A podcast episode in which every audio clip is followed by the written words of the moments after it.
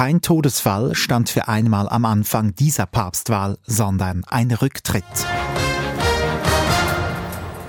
In den vergangenen Monaten haben meine Kräfte derart abgenommen, dass ich mein Unvermögen erkennen muss, den mir anvertrauten Dienst weiter gut auszuführen. Das sagt Benedikt der 16. heute kurz vor Mittag. Der Papst tritt zurück. Berichtete die SRF Tagesschau am 11. Februar 2013. Papst Benedikt XVI. trat zurück und das war historisch. Denn bis anhin traten Päpste eigentlich nicht ab, sondern verstarben im Amt. Der Rücktritt von Papst Benedikt XVI. kam, nach knapp acht Jahren im Amt, überraschend. Von einem Blitz aus heiterem Himmel sprach damals etwa die Nummer zwei im Vatikan, der Dekan der katholischen Kirche, Angelo Sodano. Viel Zeit, um sich zu erholen von diesem Blitz aus heiterem Himmel, blieb im Vatikan aber nicht. Denn nach dem Papst ist vor dem Papst.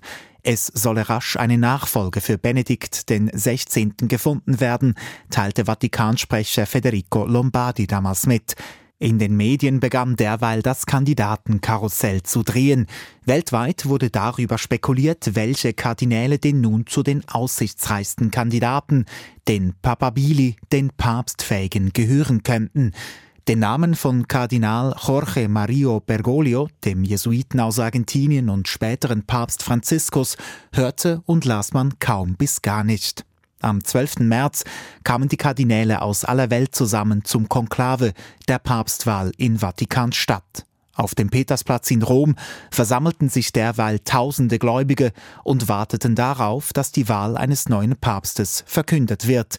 Abgeschottet von der Außenwelt debattierten die Kardinäle in der Sixtinischen Kapelle über die Nachfolge von Benedikt dem 16. Wie es die Tradition verlangt, wurden nach jedem Wahlgang die Wahlzettel eingesammelt, ausgezählt und danach verbrannt. Viermal stieg schwarzer Rauch aus dem Kamin der Sixtinischen Kapelle, das Zeichen dafür, dass keine Nachfolge bestimmt werden konnte, bis es am 13. März soweit war. Kurz nach 7 Uhr abends stieg weißer Rauch über Rom auf. Die britische BBC berichtete damals live vom Petersplatz.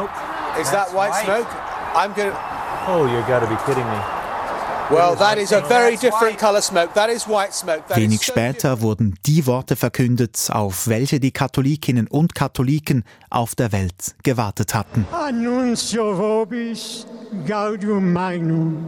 Abemus papam.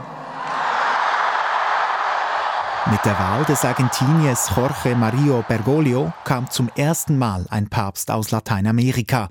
Der Jesuit aus Argentinien galt bis anhin als bescheiden und trat in der Öffentlichkeit unauffällig auf. Und so war denn auch sein erster Auftritt bescheiden vor tausenden Gläubigen als Papst Franziskus auf dem Balkon des Petersdoms.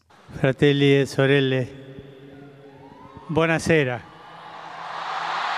Ein einfaches Guten Abend. Diese Bescheidenheit sollte sich auch in der Wahl seines Namens ausdrücken. Franziskus nach Franz von Assisi, einem armen Wanderprediger aus dem Mittelalter. Der neue Papst verzichtete denn auch auf den prunkvollen päpstlichen Palast und zog in eine einfache Wohnung im Gästehaus Santa Marta hinter dem Petersdom. Auf dem Petersplatz ließ der damals 76-jährige Duschen für Obdachlose bauen.